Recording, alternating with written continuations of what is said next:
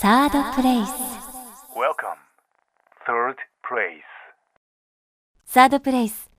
先週に引き続き金曜日はダイアグラムと題してスペシャルエディションでお届けしてまいります今週も株式会社博報堂 DY メディアパートナーズプロジェクトダイニングアウト総合プロデューサー大類智樹さんに伺ってまいりますダイニングアウトは数日だけオープンするプレミアムな野外レストラン食を通じて地方に残された美しい自然や伝統文化、歴史、その土地ならではの食材などを再編集し、新たな価値を生み出し、地域経済の活性化を目指すプロジェクトです。注目の料理人とクリエイターが開催される地域の魅力を最大限に引き出す料理と演出で来場者をもてなす。すでに各方面で大きな反響を呼んでいます。今回はダイニングアウトが始まったいきさつやこれまでのこと、そしてその可能性と魅力について2週にわたって伺っています。聞き手は番組オーガナイザーの山崎宇宙です。えー先週はそのダイニングアウトはいとはということで、まあ非常にこう聞いているとあすごいこんなことによく気づいたなという気もするしこのプロジェクト非常に価値があるなと思うわけですけれどありがとうも、まあえー今週からね聞いた方に簡単にご説明すると、まあ、野外レストランをはい。そのえーその地域の、うん。まあ、歴史とか文化、うん。まあ、そういう接点を持てるような場所を、まあ、大森さんたちのプロジェクトが地域の人と話し合いながら見つけて、はい。えーそこに野外レストランを作ると、うん。でそこで、えー非常に、まあ、有名な、うん。えー世界での有名なシェフを連れてきて、うん。そこにもう本当に最高級のうんレストランを作ってしまうというプロジェクトなわけですが、まあ地元のシェフたちも協力してくれたり、うん。まあそのフロアの方のスタッフもうん。地元の人が協力をしてやるとはい。いうことで、非常にその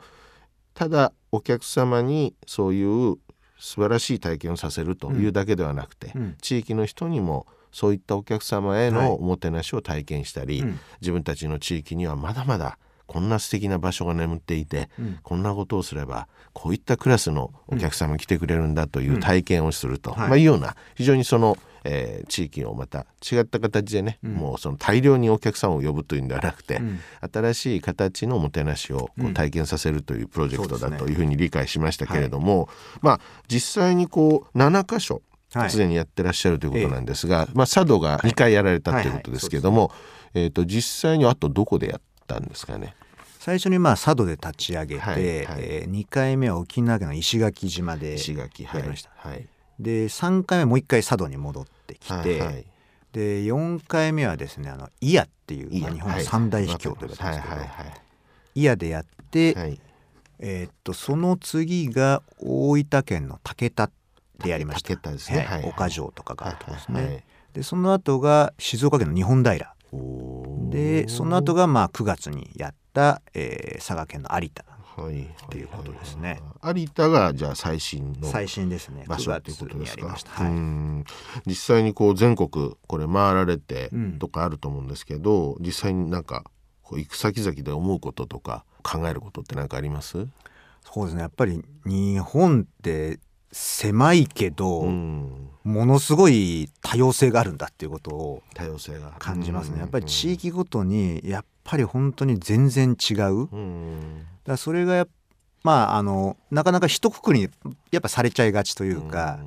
割とそのダイニングを立ち上げてたきっかけにもなってるんですけど、うん。まあデジタル化とかグローバル化みたいな、まあ、大きな流れ。でこれはこれですごいいいこといっぱいあるんですけど一方でなんかその先にあるまあなんていうんですかね情報の均質化みたいなことっていうのがやっぱり僕は個人的にはちょっともうちょっとなんかあの日本のいろんな多様性を見つけたいなってそれが豊かさなんじゃないかなって思ってるところがあって。でそれがまあダイニングを立ち上げるきっかけにもなってるんですけど、まあ、そういう視点で見た時にやっぱり日本は多様性がすごいなっていうのがやっぱり毎度どこ行っても思いますよね。うん。お米美味しいうん。一言でね、うん。お米美味しいですよとか魚が美味しいですよとかうん。ね、あとまあいろんな野菜も美味しいですよとかいう話も、うん。それだけ聞いてると、まあ、どこでも同じこと言われちゃうじゃないですかね。でもそのお米がじゃあお酒に変わると、うん。その地域のまあ当時さんのいろんなはい。アイデアでこうカスタマイズされてても、守り続けた、うん。まあそのまあ菌があったり、ね、味があったり、はい。その作る工程があったりっていうのが意外と機械的にこうなっていっても残されていて、あ本当にこのお酒美味しいなとか、はいはいはいはいね美味しいっていうのは何回でも言っていいわけで、うんうんうん。あの要するに消費するサイドからすればね。はい。でもやっぱりなんか思いがあったり、うん。そのなんていうかなその気候に合った何かがあったりとか、なんかそのある程度一定の化学式のもとにうん。カスタマイズされたものがポンと出てきますよと、ね、うん。うん。魚も単純にね、じゃあその本当に干した魚はい。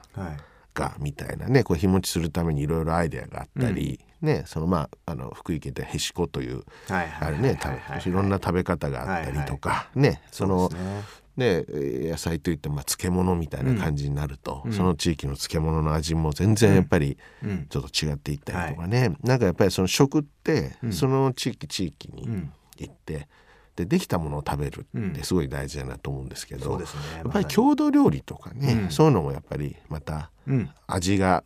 濃かったり。甘かったりね。ね、いろんなのありますりますよね、はい。そういうのっていうのもものすごい僕もこう行くと感じるんですけど、うん。このダイニングアウトっていうのはまさにそういったなんとか歴史を新しくまた作り変えるような食のイメージがものすごいあるんですよね。それはまあ多分そのし行ったことが初めて来るシェフがうん。何回もねその非常にその能力のあるシェフが伺って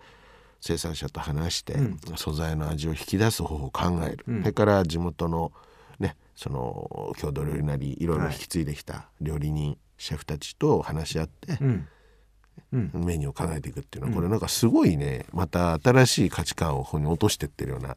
気がするんですよね。うん。それを全国にこうね可能性があるわけですよ。極端な言い方をすれば。本当極端な言い方すればまさにもう新しいうん。郷土料理を作ってるとも言えるかもしれないですね。ねや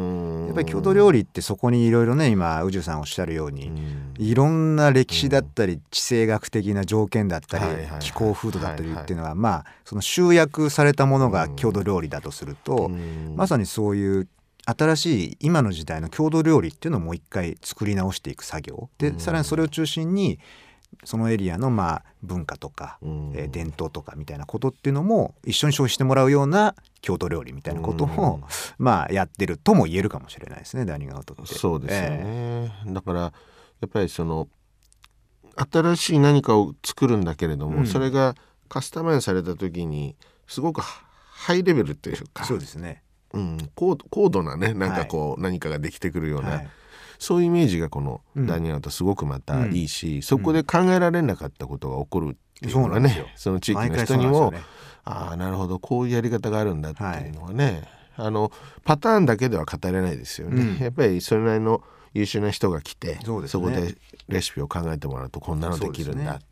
こんなああこんな装飾で美しく見せるんだみたいなことがいやおそらくシェフが変わればまた変わると思うんですよね。なるほどね、はい。そういうのはあるかもしれませんね。実際にあれですか？あともう一つ私すごいなと思ったらまあ野外レストランではあるんだけれども、例えば、えーっと佐渡であれば清水寺というところがね、先週ちょっと気になりましたけどもともとのそのまあ、えー流刑の地というか、ね非常にその、えー政治犯はい。いろんな、まあ、あとは宗宗教関連の人とかがね、まあ、流されたという歴史があって、佐渡っていうのは非常に文化レベル実は高い、はい。はい。能の舞台もその90箇所あるけれどもそのうちの3分の1が佐渡に集まってると、つまりはい本当にその京都をうん。模写したというか、まあね真似たような作りが、で清水寺も清水寺と書いて、清水寺と読むとか、はい。はい。まあそういうその場所を見つけるという意味で言うと、うん。ロケーションって結構ものすごいこのプロジェクトの中で重要で、ええどこにレストラン作るのか、はいこれ結構大事だと、はい。そこには歴史があり、文化があり、うん。芸能がありいろんなものがこうあって、はい。それこでまた料理を出していくうんわけですけれども、そうですね。そのこの野外レストランのこの場所、うん。で例えば石垣島だとどこでやられたんですか、石垣島はですねあの表岳っていうところの麓の、まあ地元の人からするとですねあの地元の人だけが多分ほとんど使ってるゴルフ場の,、はい、あの片隅のですね、えまあなんていうんですか広場というかそこに大きな30メーターぐらいのガジュマルの木があってそこをまあ会場にしたんですよね。だから地そ元は景うん観ってことですね、じゃあ。景観っていうこととあとはその八重山、まあ、石垣島っていうと普通はまあ世界に名だたるビーチリゾートなんですけどあそこがまあ所属しているというかあのエリアって八重山地区と呼ばれてい。て、はい。はその八重山の文化っていうのは実はいろいろ紐解いていくと、うんうん。これまた面白くてそのあそこにある表岳っていう石垣島の、あれが一番沖縄で高い山なんですけど、うんうんまあ、高いってもまあ55060メーターぐらいだと思いますけど、うんうんまあそこがやっぱりそのあの厳しい環境の中で、えーおそらくまあ雨が降って、えーまあそこのまあ麓で採れたものだとかっていうのを多分人々は食しながら多分生き抜いてきたんだろうなと思うんですね。うんだからだと思うんですけれどもその表岳を称えるっていうことが八重山文化の結構源流にあったりするんですよ。そうすると石垣島の新しい魅力っていうのをどう表現するかっていう時に実は海じゃなくて山みたいなところにフォーカスした方が面白いし面白いっていうかなんか本質的な気がするし、逆に石垣島の魅力として海は世界的に有名ですけど、うん。実は山だよっうんていうことが新しい観光資産の作り方としてもいいなっていうのがあって、まあ石垣島ではその表岳っていうものをテーマに全て組み立てていくっていうやり方をしたんですようね。ん。なるほど。うん。で、イヤはどうなんですか？いわばですねこれがまあ本当にすごい場所だったんですけれども、うん。あのまあ、日本三大秘境と言われていて実は平家の落人伝説がすごく色濃く残ってるとこなんですね。はいはい。で屋島の戦いで負けた兵士がずっとまあ逃げ延びたと言われているところ、うんであそこはやっぱすごく本当にやった場所もそうなんですけど山がもうすごく深くてですねあのその時にはあの大阪のはじめっていうレストランうんの、まあ、えー米田はじめさんというシェフにお願いしたんですけど、まあ、彼と話してって彼が作ってた料理の一つっていうのがあの、まあ、希望っていう料理を作ってくれたんですけどね。はい。そこはその「イヤ」っていう場所をどう捉えようかっていうことを話していく中でできてきた話でうんもともとおそらく平家は命からがら逃げ延びた時にきっとあの山奥まで逃げてここまでは追ってこないんじゃないかとでも怖いですよね。うんだ怖いから多分ずっとこう山の中に身を隠しながらひっそりあのいたんだと思うんですけどその時にこう多分お腹減るんでおそらく木の実なんかをちょっと取って、まあ、生のままかじって上をしのぐっていう多分時間を過ごしたんじゃないかと。うんでもまあ12週間経ってくるとあれ追ってこないなと。でちょっと心に余裕ができた時に今まで生でかじってた木の実をちょっと今日は煮てみようとか焼いてみようかとかっていう風に多分なったんじゃないかなって話をまあ彼がし煙が出ても大丈夫かそうなんですよ。そうそうそうそうそうそうう。ん。うん。でそうした時にね、うん。今まで生でかじってたのを、あったかい火が通ったものを食べた時にあ美味しいって言ったんじゃないかなと彼は言う言うんですよね。その時に料理っていうのが上をしのぐものからまあ明日への希望につながった瞬間。でそれがこの「イヤ」で表現できる。いいわゆるそれが平家っていうものをテーマに切ってた時にこの「ダイニングアウトイヤ」で希望っていうテーマがやっぱふさわしいんじゃないかっていうことでまあ彼はすごい料理の中にそういう要素をまあ入れてくれてコースを作ってくれたんですけどまあイヤはとにかくまあそういう本当に厳しい場所でしたね。ダイニングアウトの中では。すごいストーリーですねで、えー、竹田は、武田はですね、うん。えっとあそこはまあいろいろあそこもすごく文化の香りがうん。するんですけれども、あそこやっぱ岡城っていうところあがね。その地元の人たちからするとやっぱシンボルの場所なんですね。うん。うんで岡城をもっともっとあの世の中に発信していきたいって思いがもともとあって僕らそこをメイン会場にするんですけれども岡城の本丸の石垣っていうところはすごく綺麗なんですけれども、みんな大体本丸にお客さんは行くんですよね。お客さんの観光客の方たちは、そうすると本丸に登っちゃうとあの石垣は見れないわけです石垣の上にお客さんが行くんで、うん。でそれをどうやったら一番綺麗に見せられるのか。でそこの岡城にすごく彼らの武田の歴史の集約があって岡城のあの殿様ってやっぱり地元の当時からすごい、まあ、人気があった人で、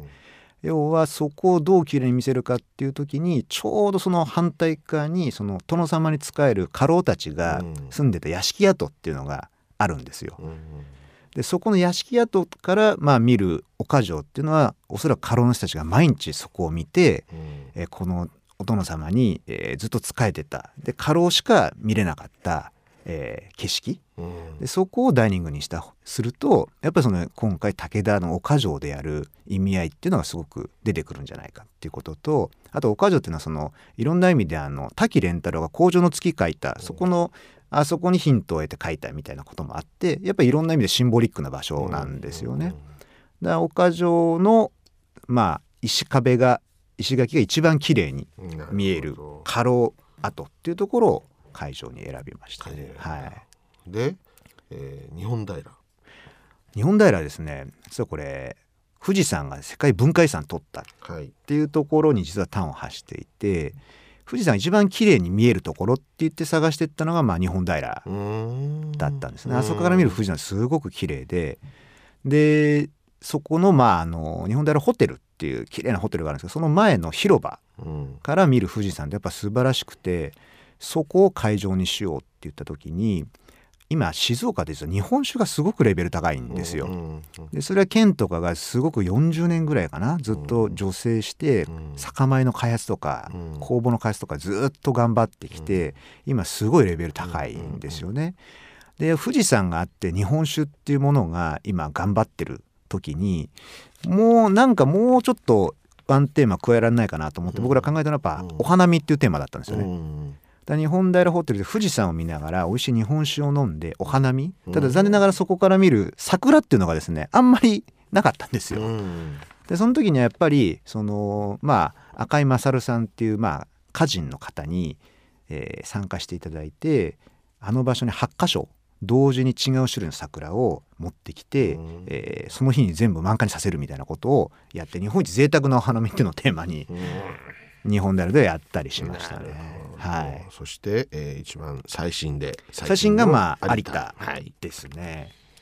有田といえば有田焼ですね、そうですそうです。まさにおっしゃる通り。ねねうん。で実は来年が有田焼400周年なんですね。400。周年。ほでそのまあプレというか前の年にまあぜひダイニングアウトで何ができませんかっていうご相談があっうて、うんそこはまああの会場にしたのはですね、まあ、一つレセプション会場があの自席場っていういわゆる自席場、ええ。はい。要は有田焼の石を最初にあの李三平っていう人がまあそこで石を発見したんで有田焼ができたっていう、はい。まあ、本当に有田焼はここから始まりましたっていう場所なんですね。はいはいで行くともうすごい場所なんですけど、うん。まあ普通小高い丘だったらしいんですよ。まあうん。80m とか 100m ぐらいの。それをですねみんなもう石を掘り続けたんで今こう露天掘りみたいにこう逆に山もなくなっちゃってうん。逆にこう地下までこう掘られちゃってるみたいな場所で、やっぱそこがものすごいやっぱりシンボルの場所なんですよね。だそこでレセプションをやって、でメイン会場っていうのは実はそのトンバイベイ通りっていう通りがあるんですけど、まあ、いわゆるそこあの有田の人からすると一般の生活道路なんですけどね。はいはいはいでただそこのトンバイベイっていう塀がやっぱりあの街並みを作ってるすごく特徴的な塀で、いわゆるその有田焼ってまあ上り窯で作るんですけど、まあ昔は。でその上り窯っていうのはやっぱ火力がすごいんで、うん。まあ30年ぐらい経つとやっぱり作り直さなきゃいけなくなっちゃうんですよね。はいはいはい。でその、まあ、いわゆるできた廃材うん。みたいなものを使って、まあ、壁作ってたんですよ有田っていうのは。至る所にそのそれをトンバイっていうんですけど、トンバイ塀っていうものがあってだそれがやっぱ僕らからするとその上り窯を壊したものの、まあ、リサイクルですよねいわゆる。うんで壁を作っていた。うんでこれってやっぱりすごく有田の特徴的な感じに見えたうんしそれが一番美しく見えるトンバイベイ通りってものがあってうんただそこに僕らがロケハンで行った時にあの小学生があの登下校してたりするんですよね普通に。でそこでやっぱりその400周年の、えー歴史をシンボルに物語る壁と、まあ、有田の、まあ、400周年以降の未来に向けた、えー子どもたちがその前を毎日生活道路として通学してるみたいなことが僕らからすると有田のすごく、まあ、400年の歴史と未来をつなぐすごくシンボリックな場所に見えて有田ではそこを会場メイン会場にしてやりましたね。ストリートで。そのはい。トンバイベ通りっていうか、はい。そこでやることって地元の人の反応どうだったんですか？あのですね結構えーっていう感じだったと思うんですけど。ええですよね。普通え普通に道路でしょ？みたいな。道路ですよね。道路です道路です、うんうん。だけどまああのライトアップディナーの会場だったんで、はいはいはい。まあ塀をライトアップするとまあ本当に綺麗なんですよ。なるほど、うん。で地元の人なんかもうえっ言ってみんな見に来てくれたりしてここがこんな会場になるなんてってみんなおっしゃってたんでやっぱりそれも一つのなんかこう新しい発見というか、うん。地元の人たちからすると当たり前の日常の生活道路がちょっと視点を変えてライトアップすることで、もうとっても素敵なレストラン空間になるみたいなことは、今回提案提示できたんじゃないかなと思うんですけどね。なるほど、ええ。しかしね伺ってるとまあ7回6箇所うん。でのねその開催の、まあ、場所にはいろんなやっぱりその主催者側の思いがええやっぱりあってね、はい。まあ地域の人も気づかないような、うん。もしくはその演出すごい豪華な演出をしながら、うん。やっぱりその野外レストランを作る、うん。でそこにその地域の食材地域のお酒なりその食文化が詰まったものを、えー非常にまあ有能な優秀な有名なシェフがまさに作って、料理を作って出すというような、非常に贅沢なツアー、はい。参加者もはい。その文化レベルの非常に高い、うん。その要するに理解ができるような、うん。興味がある人たちが、うん。まあ、10万から15万宿泊、ね、移動費付きで、はい。えー来ると。はい。非常にものすごいシステムですし、はい。なかなかね一般のその、まあ、地域にいらっしゃる方では思いもつかないだろうし、なかなか実現するの難しいなというふうに思うんですけど、こうオーリーさんから見るとそのまあ多分いろんなやっぱり大都市から、まあ、東京からとか、大阪とか大きい都市から来る人が多いんですよね。そういうまあ接点を作る意味で、うん。このダイニングアウトのはい。意味というか、うん。価値ってどんなところにあると思われます、そうですね。あのまず地元の人たちがうん。自分たちのエリアのうん。改めてうん。良さとか気づいたりだとか自分たちのエリアに対してのそのプライドにまあ火をつけちゃったりだとか、まあ、地元の方に対してはそういうことがすごく意味があると思うんですよね。うん。要は当たり前にあった地元がそのなかったものが実はすごい宝だっていうことを地元の人が気づく。でこれ僕すごく意味があると思うんですよ。それがまず一つの意味とあとはまあ東京とか大阪からまあ都会から行くお客さんがまあ多いですけれども多分彼らからするとやっぱりその日本のやっぱりその地域に眠っているそのものに対してとっても感度が高い人たちが行くんで、うん。いわゆる一般的なその観光にはおそらくもうあの飽きちゃってる人たち、うん。でとってもやっぱり世界中のいいものを見てる人たちっていうのが、改めて日本の地域を見た時に世界にいろいろ行ってるけどやっぱり日本の地域すごいっうんていうふうに気づくこと、うん。これもやっぱり意味がすごくあると思うんですよね。で第二型のお客さんで大体世界中も行ってる人がすごく多いんですよね、旅行とか。でやっぱりその目線で見た時に世界基準で見ても日本の地域はすげえぞ。でそれを多分彼らはまたいろんなところで言うと思うんですよ。だそういうことがやっぱりすごい意味として大きいと思うんですよね。う。ん東京なんかは非常にまあ洗練されてうん。全国の食材が集まったりね、はい。その食文化が集まったりとええかまあ集まってますけど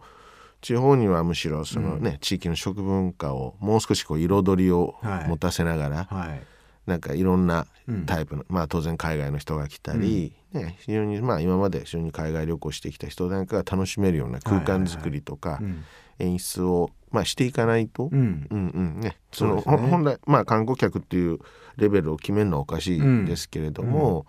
やっぱりそういう価値をうん。提案していかないと、うん。ありとあらゆるそのなんていうかなグレードの方々に満足してもらうようなっていう部分においては、はい。多分その上のハイグレードな感じとか、演出で見せていくっていうのははい。まだまだ弱いという方法の、に気づかされる一瞬なんでしょうかねだとその思いますねダイニングアウトそのものがね。はいでそこに、まあ、地域の人たちも参加しているから、まあ、それに気づいた人たちからうん。何かムーブメントが起こってくれればいいというオーリーさんの思いの中でこのプロジェクトっていうのははい。まあ動いている、そんなような理解でいいですかね。ですね。あとどうですか？そのまあ私なんかもこう聞いてて思ったんですけど知り合いでこうやっぱり移住する方まあ当然ね、はいはい。はい地方創生のええ。こう国家的なプロジェクトの中では、うん。やっぱりねその労働者、うんで働く人を地方にもっとうん移動させると、まあ、移住という話があるわけですけど、ね、東京でこう暮らしてきた人がいきなりじゃあこう田舎暮らしをする、うんこれはこれでまた楽しいし、はいい、いと思いますけど、はい。ね、ちょっとこの手のレストランがあるといいなとかって多分思ったりもすると思うんそれもありますよね。ですよね。はい。そんなやっぱりいいねうん。美味しいレストランっていうのが地元の人でも消費できるうん。レストランがあるといいなっていう時に、今回のプロジェクトをきっかけにね、うん。その若い料理人の人たちがまた新しいジャンルを切り開いていくみたいなのがはいはいはい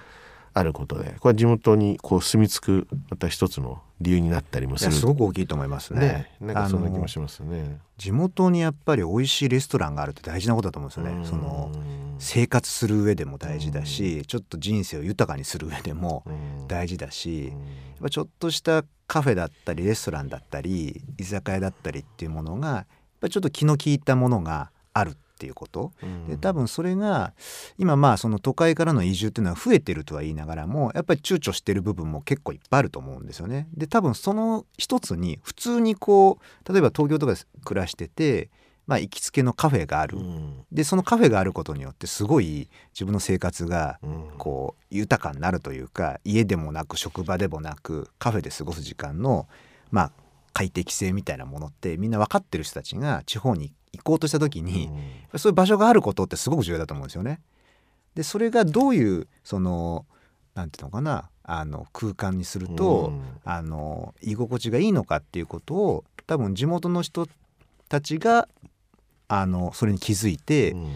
まあ分かんないですけどダイニングで関わった人たちがそういうことをやってくれたら僕はめちゃくちゃ嬉しいですけれども、まあそうじゃなかったとしてもそういうエリアを作るっていうことは移住促進には僕はすごく実は結構大きな推進力じゃないかなと思いますけどね。うんですよね、えなんか結構すごい大事なこれヒントになるようなね、あの気がしますよね。まあなんていうんですかね。まあだからこうふ古くからのこうねその家庭料理だったりとか、そっちね郷土料理だったりって守りつつもね、そうですね。新しい形をどう提案するかという時に、うん。ねお店一店舗一店舗だけの力じゃなくてそうです。何かまた違ったえエネルギーを受け入れることで、うん。ね、もう少しまた新しい何かができてそれが提案できる、外に対して PR できるものになっていけば、えうん。みたいな感じうんだと思いますよ。はい。ダイニングアウトそのもののこうシステムをいろいろまたこう形になっていくと、うん。それが一つのヒントになって、うん。ね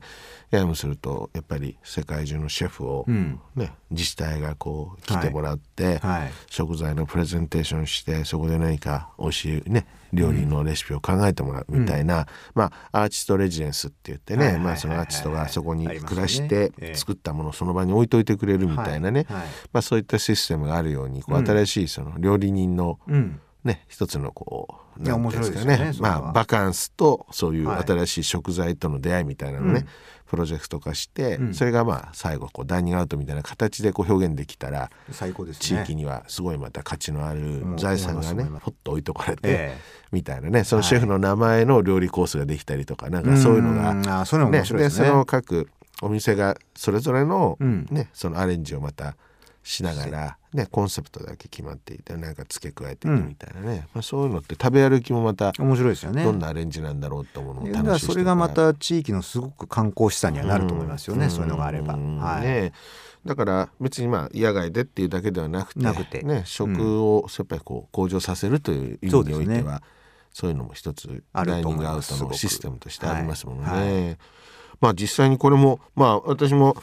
何ですかね。まあそのクラスのお客さんってそうは来てくれないよなっうん。ていう思いもね、うん。ありつつも、うん。まあでもそのゾーンってまあピラミッドで例えていいかどうかわからない、うん。けれども、うん。また違った価値観で、あの旅を楽しむ人が、はい。まあ当然増えてくることに対する、うん。あね、あの新しいその商品作りにはなるでしょうけれども、まあ、地元の人たちもねいろんなことをやってるわけですから、はい。まあ、その中の一つにこう置くっていうのはそうですね。またいい形かもしれないですよね。オーリーさんから見てね、まあ、その実際に地方創生地域活性化ってあると思うんですが、まあこの成功に導くというか成功するために何か必要だなと思うこと、今このダイニングアウトというプロジェクトやられていて、うん。なんかこう自分で思うことありますかね？そうですね。僕ずっとこう7回これ3年間で7回ぐらいやってんですけど、毎回毎回思うのはやっぱり地元の人たちと数ヶ月間一緒にやってダイニングアウトのコンセプトを決めたりすることとか一緒にやってくる中で地元の人たちがやっぱり自分たちのエリアの良さっていうのに、そこを再発見すること、っうん。ていうのは僕一番大事だと思うんですね。まず、はい。まずそれがあってやもう本当の先週も話したその清水寺の話もそうですけど、はい。まずそれすごいっうんていうことをやっぱり再発見、再認識した上うでんあとはそれをどういうふうにうん。演出するのか。うん。でそれはなんかいろんなあの今ってまあ本当インターネットで便利なものがあるんであのどういう世界中からそういう演出のまあヒントがあるのかみたいなことは結構手軽に探れちゃったりとかもあると思うんですよね。で自分たちの良さを築いてそれ今の時代の価値に合わせるっていうことをうん。どうやっていくのか、うん。でそれは僕らみたいな人たちあのメンバーと一緒にやっていくっていうのも当然ありますし、うん。あの地元の人たちだけでもやれることって僕はすごくいっぱいあると思うし、まあ、移住者も増えてますし今なんかそういうことでちょっと地域がどんどんどんどん変わってきてるなっていう実感はものすごくあるんですよね。逆に言えばそういう外からの刺激をはい。もっともっと受け入れるはい。必要がありますよ、ということですから、はね、中だけのアイデアじゃなくて、まあ、外のアイデアとか、うん。いろんな他の地域でやってる町おこしからうん。新しい地元ならではの演出方法を考えていったりするというのが大事だと。大そういうことですよね。あとやっぱりあれじゃないですかねオールさんたちがやられてるようにやっぱりターゲットを決めるあそれは重要かもしれないね。例えばね、うん。女性に若い女性に来てほしいとうんうんか、うん。それは重要ですね。ちゃんと戦略的にこうやっぱり埋めていくことで、はい。はい。ね本当に子供に夏休みいっぱい来てほしいとかね、うんうん。うんなんかそういうなんていうか一つのこうターゲットを決めてそね。れぞれが担当を決めておっしゃやっている通りくっていうのがやっぱり一番いいかもしれないおっしゃる通りですね。よ実はそこがね意外とみんな弱いんですよね。うん。あんま考えてなくていっぱい来てほしいっていう言い方をしてていっぱい来てほしいに合わせていくと誰も来ないものが出来上がってしまうみたいなことがよくあってうんそうですね。どんな人に来てほしいかっていうのを明確にイメージするってことは本当重要だと思いますね。まあそういう意味ではそのね新しい今までアプローチしてないゾーンの顧客層を連れてくるための一つのヒント、ね、これがダイニングアウトっていうことですよね。えっ、とまあ今後のダイニングアウトって、まあ、どんなふうにこう進化させていくとかうんなんかアイデアとかまあ多少こう野望チックなところって何かありますかね。まず一つは今過去7回やって、まあ、これからもまあやり続けていくんですけどそこでやってきたやっぱり地元の仲間たちっていうのがいて彼らを横でつないでいきたいなって実は思ってるんですね。でまあダイニングアウトの支局みたいな感じなんですけど大きな日本を変えていくためのもう一個大きな組織みたいなものにくくり直せないかなと思ってたりします。であともう一個は、まあ、インバウンドというか海外の人向けにこれをどう発信していくのかっていうのはやっぱり次考えてることで、うん。やっぱり日本人がまず日本の地域の面白さとか良さっていうのを知るっていうことと同時にもう次のステップとして、まあ、同時に世界に対してそれをどう発信していくのか、うんうん。で世界からどうやって人を連れてくるのかっていうことをやっぱり次のステージでは考えなきゃいけないなと思ってますね。うんでそのためにそういうやってきた、えー各地域の仲間をもっともっと一つの組織にして、うんえーそれがまあ、えーできればそのインバウンドの一つのまあ方法論みたいに、うんまあ大きくなっていくのがまあ直近の夢といえば夢ですかね。うんはい。あとあれですかそこからこう生まれた食をうまくなんか流通に乗せるみたいなとやか、りたいですねそういうのもやっぱりやることって結構大事だから大事だなんかダイニングアウトブランドをもっとこう社会に広めていっね。て、なんかね新しいはいその地域の、まあうんダイニングアウトうん有田はいで。考えられた例えば最後のデザートデザートがねデザートとかデザートはいツアーとかはをうまくこうセールスしていくような基盤を作るみたいなそういうのもやっぱりありえますよね。産業支援みたいなことも当然やっていきたいと思ってますね。はいなるほど。そんなまあダイニングアウトうちの町でもとか、ううん。ちでもやりたいみたいな感じになった時っていうのは、まあどういうふうにこうアプローチしていったらいいんですかね。大体ですね今もそういうホームページからのお問い合わせコーナーっていうのがあるんですけどそのお問い合わせから来ていただくというのはほとんどの方がそういう形です。だからすぐそれ我々も対応できるようになってるんで、なんかもし来年やりたいんだけどみたいなのがあればあのホームページからあのお問い合わせしていただければあのすぐ我々としてははい対応できるような、えー状態にはなってます。そうですよね。はい。まあオールさんこうプロジェクトねいろいろやられてるんですけど実は博報堂という広告代理店の社員さんでいらっしゃって、食をこういろいろあらゆる形でえね、またその販売なりこう形にしていく新しい、まあプロジェクトのはい。ね、方なわけですよね。はい。でそこから生まれたダイニングアウトという企画なので、うん。まあ、実際にはこうプロジェクトに関わるコストっていうのは、うん。例えば本気にならなくちゃいけないのは、まあ、スポンサーは大きなスポンサーさんがいるとして、うん。自治体がかなり頑張らないといけないわけですよね多分ね。そうですね。自治体がある程度予算を組んで、はい。でそこに地元のまた人たちの支援があって、はい。そういうまあその3層ぐらいでですね。あとはまあそれに興味を持つお客さんを、はい。えー、とダイニングアウトプロジェクトプロジェクトダイニングアウトでどんどんどんどん PR をして、うんで、えーそこからお客さんを連れてきて、はい。でその演出をみんなで体験していく、はい。価値観を共有していくみたいなところが、うん。このプロジェクトの流れということですからまあ、ホームページ見ながら、うん。やっぱり実際こういうところでどうですかって、まあ、自治体の人たちが非常に興味持ってくれると一番、まあ、かなり今実際の方が問い合わせがすごく多いんで。ですよね、はい。そういう方々がとに興味最初持ってもらうとっていう感じですものはい。ね。うん。しかしだんだんと形がねこう変わっていってこう本当にこうダイニングアウトという一つの形がもう少しカジュアルになるケースもあったりとかっていうのもお考えと聞いこていたので、いろんなとこから一旦ね問い合わせを受けながら、またその次のプロジェクトに当てはめていくということもだからその地域の要はうんやりたい方向性に沿った形にちょっとアレンジしていくみたいなことも今後やっていこうと思ってますんで。地域の新しい価値観とかねその自信をつけてもらったりとかそういったところを組み立てながらまあ地元と一生懸命やる。しかし40人ってのはまた本当贅沢ですね。何度も言いますけど。ビジネス的なことを考えちゃうととっても効率悪いんですけど、ででもこのやっぱり大事な40人。っていうところがやっぱりすごくあんま他にないのはそこかもしれないなと思うんですよね。すよね、まあ、常連さんなんかもいるんでしょ多分ね。しますね。全全部参加してますみたいなお客さんもいる その人たちの期待を超えるのが毎回プレッシャーなんです。